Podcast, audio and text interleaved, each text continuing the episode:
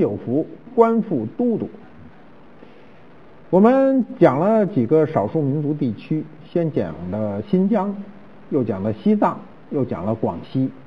那么剩下两个我们一定要讲一讲，一个是宁夏回族自治区，一个是内蒙古蒙族自治区。这一期啊，讲宁夏。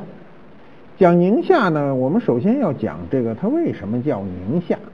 早在五胡十六国时期呢，这个赫连勃勃呢就创造了一个国家叫大夏，它被北魏所灭，它存国时间很短，只有二十五年，二十五年对一个国家就很短了。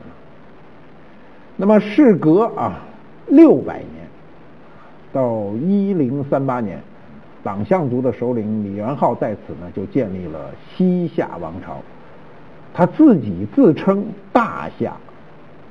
古人都有这个特征，自个儿的国家啊，都称为大什么？比如大明、大宋啊，大唐，他一定说大汉，都是大自称。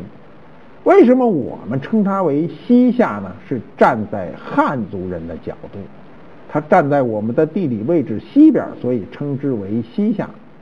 宋朝人就这么称它西夏，啊，显得它低嘛。他享国时间呢，应该说还是挺长的。在中国历史上啊，大朝我说过，跨过二百年，不到三百年，这都是大朝啊。比如唐朝啊、明朝啊、清朝都是这个时间。宋朝是颤颤巍巍跨过三百年。西夏享国时间呢，一百八十九年，一百八十九年小两百年也算啊，也算一个正常的寿数了。那么西夏呢，它对。宋朝啊，对宋国呢是构成了一个直接的威胁。与它并行的呢，前期呢有辽朝辽国，后期有金朝金国。所以有学者认为这是中国的这个后三国时代。我们一般说三国就是魏蜀吴啊，三国时代。实际上呢，到了中古时期，唐以后呢，宋国的版图是非常有限的，比如它的版图不如辽国大。所以在早期的时候，辽、西夏、宋国三足鼎立；后期的时候，金、宋国和西夏依然三国鼎立，这就是所谓的后三国时代。这个后三国时代呢，是屡有冲突，但是冲突呢，相对比三国时代没那么激烈。一二七一年啊，元世祖忽必烈建立了元朝。元朝呢，它取自于《易经》啊，他说：“大哉乾元，万物之始，乃统天。”啊，因为他建立了元朝，所以我们就说元代。忽必烈呢，在西夏国的故地呢设行中书省。至元二十四年呢，他就设宁夏府路，宁夏就由此得名。这个“宁”的意思呢，是指安定、安宁。比如我们的宁波啊，宁波是明朝。初改的名，原来叫明州嘛，避国会啊，国家叫大明朝了啊，大明了，所以避国会改成宁波。这个宁波的意思也是海定而波宁，就是安宁。解放以后，一九五七年啊，第一届全国人大四次会议呢，就就是通过成立了啊宁夏回族自治区。它以前呢就叫宁夏省，所以以这个基础上呢就改成了宁夏回族自治区。它的位置呢处于今天的黄河上游。我们知道我们有两大母亲河，靠北的是黄河，靠南的是长江。它东临呢这个陕西省啊，西北部呢又跟内蒙接壤啊，西南呢呃和东南部啊南部都跟甘肃相连。它的面积啊不能算太大，但是也有六点六四万平方公里了。我们国家是个多民族的国家啊，有很多少数民族人口非常多，比如回族人。回族人在中国的少数民族人口里头，排排第三。第一是我们谈过的广西啊，壮族是第一，其次就是满族人。满族人因为占的就是他比较松散，因为他统治过中国，所以满族倒反而没有大的这种行政区域，只有小的，比如县一级的啊，自治自治县。回族人呢，人口排全国少数民族里排第三。这个我们为什么对西夏了解不是太多呢？这个主要原因呢，就是在我们的过去史书里呢，没修过西夏史。大家都比较了解的是二十四史，二十四史是清代人的概念。你比如到了民国时候就有二十五史，它就有了清史。元朝啊，是我们一个修史的一个一个快速发展期。你比如辽史、金史啊，乃至宋史都是元朝人修的。宋朝人的心胸啊不够宽，他比如他修辽史的时候呢，宋朝皇帝觉得这史修的太好，回去重修啊，隔一百多年再。递上来，再呈上来这个史籍呢，皇上觉得还是有点说的过分，所以导致元朝人修的辽史，这中间隔了一百多年，所以辽史被公认为讹误最多。元代人修史的时候，并没有修西夏史，为什么呢？是因为对西夏有极强的仇啊，它是一个夙愿，世仇。成吉思汗当年西征的时候啊，西夏呢按兵不动。啊，不予相助啊，所以这个成吉思汗就很恼火。西夏不仅不相助呢，还联合金人呢一起抗蒙。按照我们今天的观点呢，他们都属于少数民族，他不是汉族人嘛。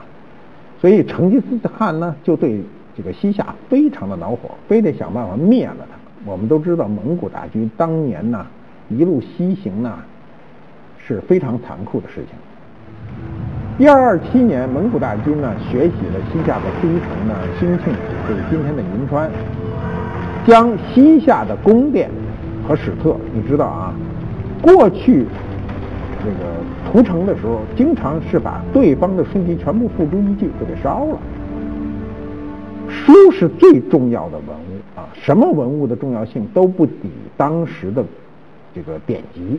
因为它不管它客观不客观，它是用文字记录的当时的历史，因为当时是没有图像记录的。这个蒙古大军不仅是屠城啊，烧了这个宫殿，烧了史籍，还将贺兰山下的西夏的皇家陵园呢掘毁了。所以我们对西夏的这个了解就不多，尤其对西夏文物也了解的不多。成吉思汗呢，他这个生前呢，对西夏。他恨之入骨啊，但是他没有完成他的内心的大业，就是没在他生前把西夏灭了。元始对成吉思汗的死描述就比较简单，说这个秋七月壬午不愈，不愈什么意思呢？就是不舒服了。啊，古籍上说皇上啊，不能说皇上病了，啊，这字儿不好听。我们今天说都自个儿说自己我病了。皇上不能说病了，得说不愈啊，不高兴，不舒服了。那么古古籍上是这样记载说：己丑崩于大理川哈老图行宫啊，就是那一年呢，成吉思汗呢就死于他自己的行宫。这一二二七年呢，这个成吉思汗呢就是在夏天的时候，大约五月份呢就跑到刘排山去休整了。他肯定是不舒服了嘛，他去休整。六月份啊，六月份发生地震啊，那个地震是记录在史籍里的。他在七月十二号就驾崩了，当时呢是六十六岁。六十六岁在这个古代啊，对于君王来说已经算高寿了啊。那么他葬于呢，这是一说啊，他葬于蒙古国境内的肯特山啊，这只是一说。其实今天呢。全世界很多学者在到处找成吉思汗的墓啊，呃，我看到很多资料，包括航拍的，根据各种蛛丝马迹，有很多人已经在判定他的大墓，因为成吉思汗的墓如果一旦这个发掘，肯定里头有很多非常重要的文物来说明那一段历史。当月啊，就是他这个成吉思汗去世的当月呢，李夏。末主最后一个皇帝啊李宪就出降了。这个李宪这人有点窝囊啊，他当时呢是不知道这个成吉思汗已经去去世啊，因为他是密不发丧的嘛。当时西夏的这个末代皇帝这李宪呢准备投降，投降呢因为有面子问题嘛，就跟蒙古大军商量说：“你能不能给我一段时间，让我整理整理？我真的是扛不住了。但是你让我这么狼狈的出来，我也还有面子问题，所以你给我一段时间，我呢这个准备好了出降。但是就在他等的这个时间，成吉思汗就死了。死了以后呢，他不知道，所以他他要知道了，那可能改写历史啊。不知道出城投降，投降以后就被杀了，因为。据说成吉思汗留下遗嘱，就是出杀光啊，把整个屠城啊，非常狠。那么成吉思汗怎么死的呢？说法有很多种啊，至少有五种。第一，说他是这个坠马而死啊，蒙古秘史中的记载就是成吉思汗骑马不慎从马上跌落，然后又被后面的马踩踏身体，受到重创，不久死去。这个说法呢存疑，为什么呢？这个马呀。马踏在人身上的可能性低于踏不到人身上的可能性，就是马会回避啊，马在奔跑中会回避。那么成吉思汗骑了一辈子马，从马上跌下来，又被后面的马踩上啊，这听着啊，有点不那么对啊。但是这只是我们的揣测。第二种说法就有点神奇了，说他是被雷劈死的。这个蒙古中呢也有这种传说，就是夏天嘛，因为他死的时候是这个。这个农历的七月十二号，正是这个北方容易有雷阵雨的时候啊。成吉思汗在骑马，突然电闪雷鸣，被雷电击中，跌落而死。雷劈呢？雷劈这是一个非常不好的事，不吉祥的事。所以呢，有人认为啊，这雷劈是受天谴啊，所以他他就不记录在正史啊。第三个说法呢，就有点像电视剧了啊。就说他是被毒死的。那么这个记载是从哪儿来的呢？是从俄罗斯来的。说俄罗斯披露了一些金帐汗国的历史资料，说这个成吉思汗呢是被这个窝阔台毒死的。因为成吉思汗有四个儿子，啊，这四个儿子呢，这个不不和啊，不睦啊，尤其老大老二不和，所以成吉思汗呢就选定老三呢作为储君，就作为接班人了。但是后来呢，就对这这三个儿子不怎么满意，又想改，让小儿子就是拖雷为储啊，作为储君。那你想想，这个窝阔台知道以后呢，就为自己的利益就不惜下毒啊，将父亲毒死。这是俄国人的一种说法。那另外一种说法呢，也是下毒呢，说的是谁下毒呢？就西夏的王妃下的毒。嗯，还有一种说法。啊，就说这个成吉思汗呢是被刺杀而死，啊，成书于这个康熙年间的《蒙古源流》呢是这么记载的。就成吉思汗的军队呢攻打西夏的时候呢，士兵俘虏了很多这个西夏漂亮的这个西夏女人，其中有一个呢是王妃啊，这个王妃就把她进献给成吉思汗。据说在陪寝的当夜呢，这位西夏王妃就趁这个成吉思汗可能。啊，那事儿完了以后特高兴啊，完了，一放松警惕就把他刺杀。说这个说法啊，谁认同呢？乾隆皇帝认同，乾隆皇帝还是很认自己本朝写的书啊，所以就把这个蒙古源流就编进了《四库全书》，这是说法第四，说法第五啊，就电视剧都不敢描写了啊。这说法第五啊，说这个。成吉思汗呢是被西夏王妃还是这人啊一口咬掉了下体而死。这在蒙古这个民间传说中呢是这么说的：说成吉思汗呢去攻打西夏啊，西夏就起降了，就说我不行了，我这个准备跟您这个投降。成吉思汗就强迫西夏王妃的在内的所有的宫廷美女呢，就会交给自己享用。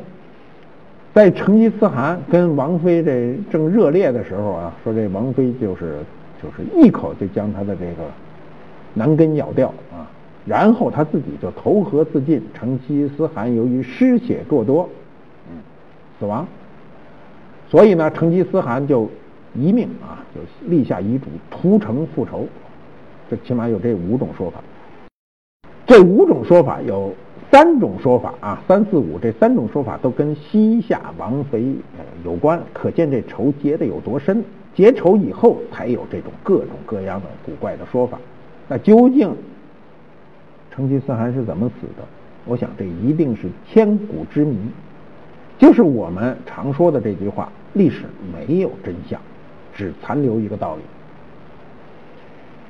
那么我们今天啊看西夏，西夏文物过去我们认知不多，首首先对西夏历史就知之不多，那对西夏文物呢就就知之就更少了。西夏文物这些年出土了很多啊，有很多很确切的是，比如银川地区出土的啊，包括宁夏地区出土的。最重要的一件文物啊，是上个世纪啊，一九九一年八月份出土的啊。八月份出土以后是什么呢？是书啊，在西夏的这个一个废弃的这个塔基里废墟里出土了九本书。这九本书呢，首先是纸本的啊，这真是啊非常难得的事儿。为什么呢？你想这纸本的书在塔基里，但但凡有一点这个潮湿，这书就烂了，拿不起来了。可是西夏非常干燥啊，就我们今天的这个宁夏啊，非常干燥。这个这书就保存下来了。这个出土以后呢，它是这个有九册啊，它是佛经啊，因为是在塔基里出土的嘛。那么专家呢在看它的时候，发现呢，它是用木活字印刷的，这一下就不得了了。五年以后啊，到了一九九六年啊，文化部请了各方专家鉴定以后呢，就认为了它是在西夏后期是个木活字的这个。活字印刷本啊，被列为了我国最重要的文物。我国最重要的文物是不能出国展览的，一共有多少件呢？只有六十四件啊，六十四件。六十四件文物是不许出国的，这是这个其中一件，可见这个文物的重要性。它为什么重要呢？是我们今天唯一找到的活字印刷的证据。我们从小都读书啊。现在小学就教我们教给我们这个四大发明啊，这个活字印刷是其中之一。活字印刷的四大发明呢，是在沈括的《梦溪笔谈》里有非常清晰的记载，是泥活字啊，是在这个宋代庆历年间啊，是毕生发明的啊。但是啊，宋版书、原版书。明朝的前期时期的印书工，没有找到一个证据，没有一页证据证明这书是用活字印刷的，所以很多人对这个存疑。韩国人呢说是他们印刷的，德国人说呢金属活字的印刷始于海德堡啊，所以我们呃可以看到各国人的一个态度，就是说你说了半天，你得拿证据啊。我们一直没有证据。我们今天能看到的最早期的活字印刷的证据是明朝后期的，啊，距今只有四五百年。这一件东西的出土啊，被专家认证为活字印刷、木活字印刷，所以呢，呃，尽管它是这个西夏文，呃，但是它表明了我们活字印刷在这一个时期，就是与宋平行的时期已经开始应用。所以这件文物的重要性就显现了啊！宁夏呀，我是去过的啊，去过很多。小时候对宁夏最深刻的印象是什么呢？是滩羊皮。我很小就知道滩羊皮，当时不知道这滩羊皮这滩是什么意思，现在才知道就是河滩的滩。原来小时候印象中滩羊皮是打开的意思啊，摊开嘛。滩羊皮的典型特征呢，叫九道弯儿啊，就这个羊那个羊皮非常好看。我小时候就看过，嗯，我爹出差买回来的。我爹是军人，当时老出差，买回来那个滩羊皮那毛有这么长，这么长，九道弯儿啊。我们小时候家里啊没有皮货啊，不像现在弄个皮货什么的就很容易。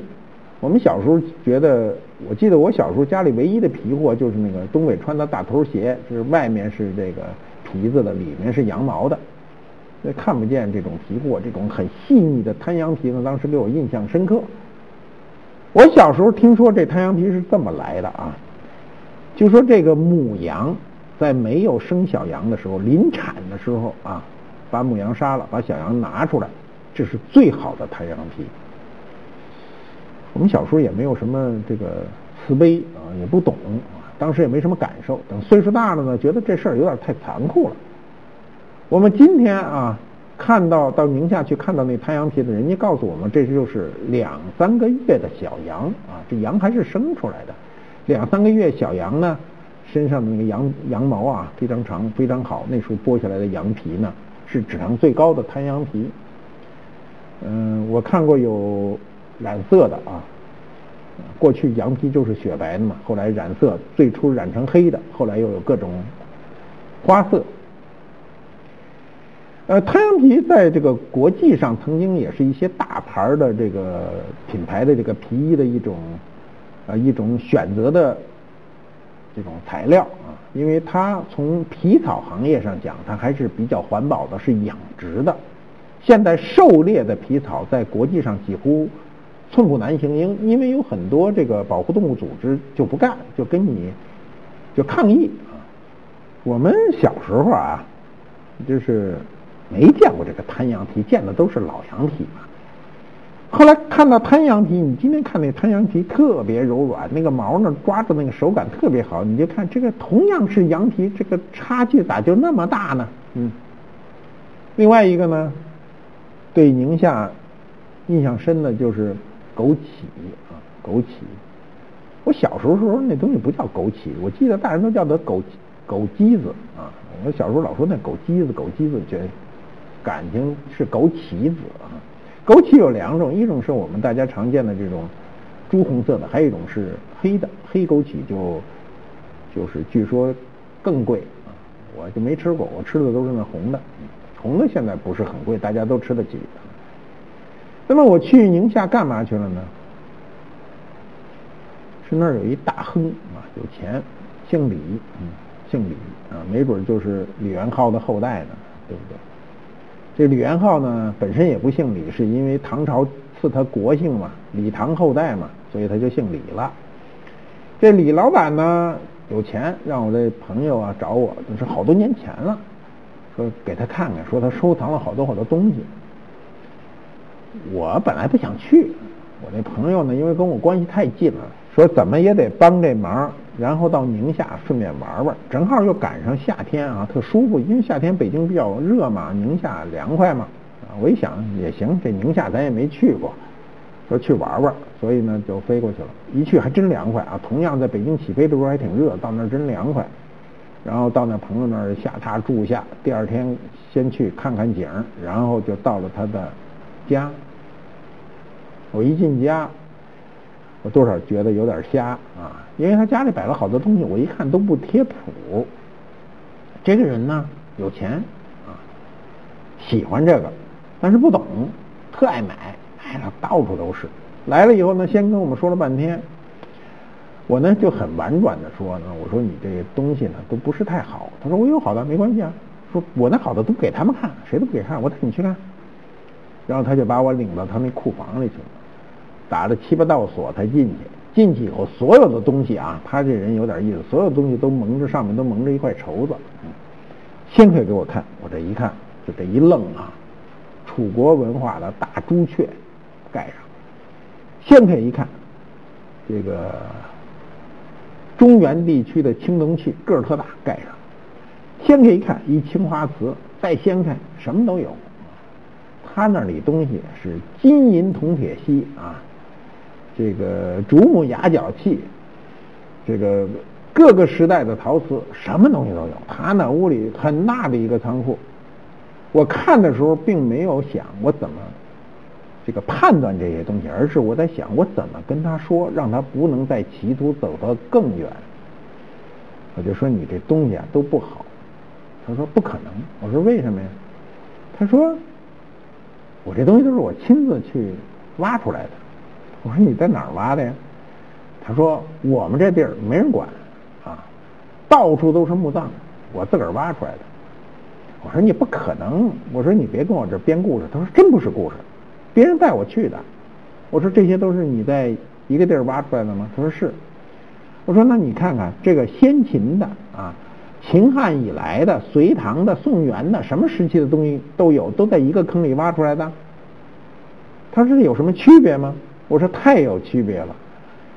你一个墓葬出土只能是一个时期，你当然可能有前朝的东西，历史上确实有，比如我们清朝啊，康熙年间的墓葬里出土过有宋瓷，这是可能的；出土过有明朝的玉，但你这些八竿子够不着的东西都在一个墓葬里，这个可能性近乎零。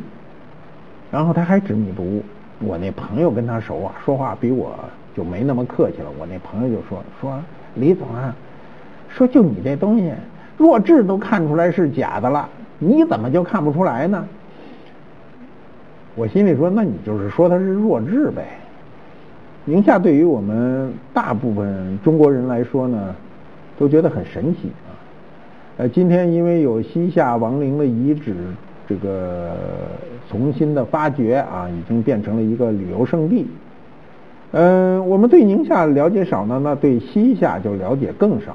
不管怎么说，在中华人民共和国这块版图上，西夏是一个很大的王国，而且存在的时间非常的长了。我们今天如果有机会去宁夏，一定要看看西夏那宏伟的王陵，不管它残迹剩下多少，一定能反映那个时代。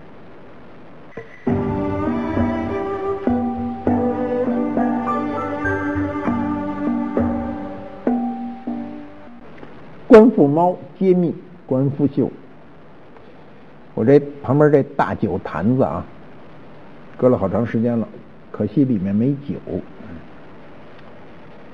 这件东西啊有个名儿，这名儿呢，我今儿可以告诉你，这名儿叫都路瓶啊，不是嘟嘟瓶，是都路瓶。它为什么叫都路瓶呢？一种说法说这“都鲁”来自于少数民族的语言啊，叫“都鲁平”。另一种说法呢，说这东西往外倒酒的时候啊，往外倒酒的时候，嘟噜嘟噜嘟噜啊，你们倒过吧？倒酒的时候发出了嘟噜声，所以这种瓶子都叫嘟噜瓶，圆形的啊。在嘟噜瓶里，这算最大个的，一般都人头这么大。为什么？因为人头这么大，装进了酒，正好拿着重量合适。这个装满了酒，拿起来比较吃力。这种嘟噜瓶呢，跟我们瓷器中的梅瓶呢异曲同工，梅瓶比它瘦高啊，这是一个圆形的。西夏有一个窑叫灵武窑，过去这东西都告诉你叫磁州窑。看不懂嘛，不知哪儿烧的嘛，所以都叫磁州窑啊。说磁州窑是个筐，看不懂的往里装啊。西夏当时跟这个北宋呢是处在同一时期，所以从北宋学了很多制瓷的技巧。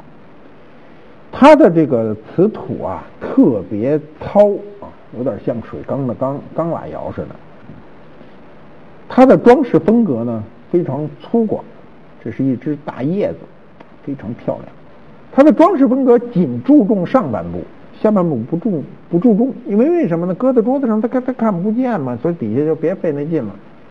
它上面有一个标准的啊，这个模板，应该工匠脑子里很清楚，它不一定是贴在上面，它就是脑子里有很清楚一个模板，就是一个大叶子，然后用竹签子画出来，然后把这些不需要的地方剔去。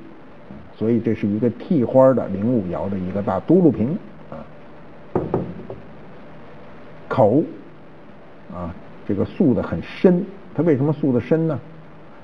当时要密封的时候，这时候都是喝米酒嘛，塞上塞子，拿布捆上，也拿绳刹紧它，啊，第二天还能喝。这东西就是西夏的啊，距今有大概不到一千年，八九百年。它跟我们北方磁州窑很多东西异曲同工，但由于这些年西夏的灵武窑被发掘，所以大家今天几乎能准确的把灵武窑和磁州窑分开了。我们可以想象，在宋代的时候啊，呃，宋代跟辽国跟西夏，宋代啊，南宋跟金国跟这个西夏形成单足鼎立的局面的时候，文化依然可以沟通。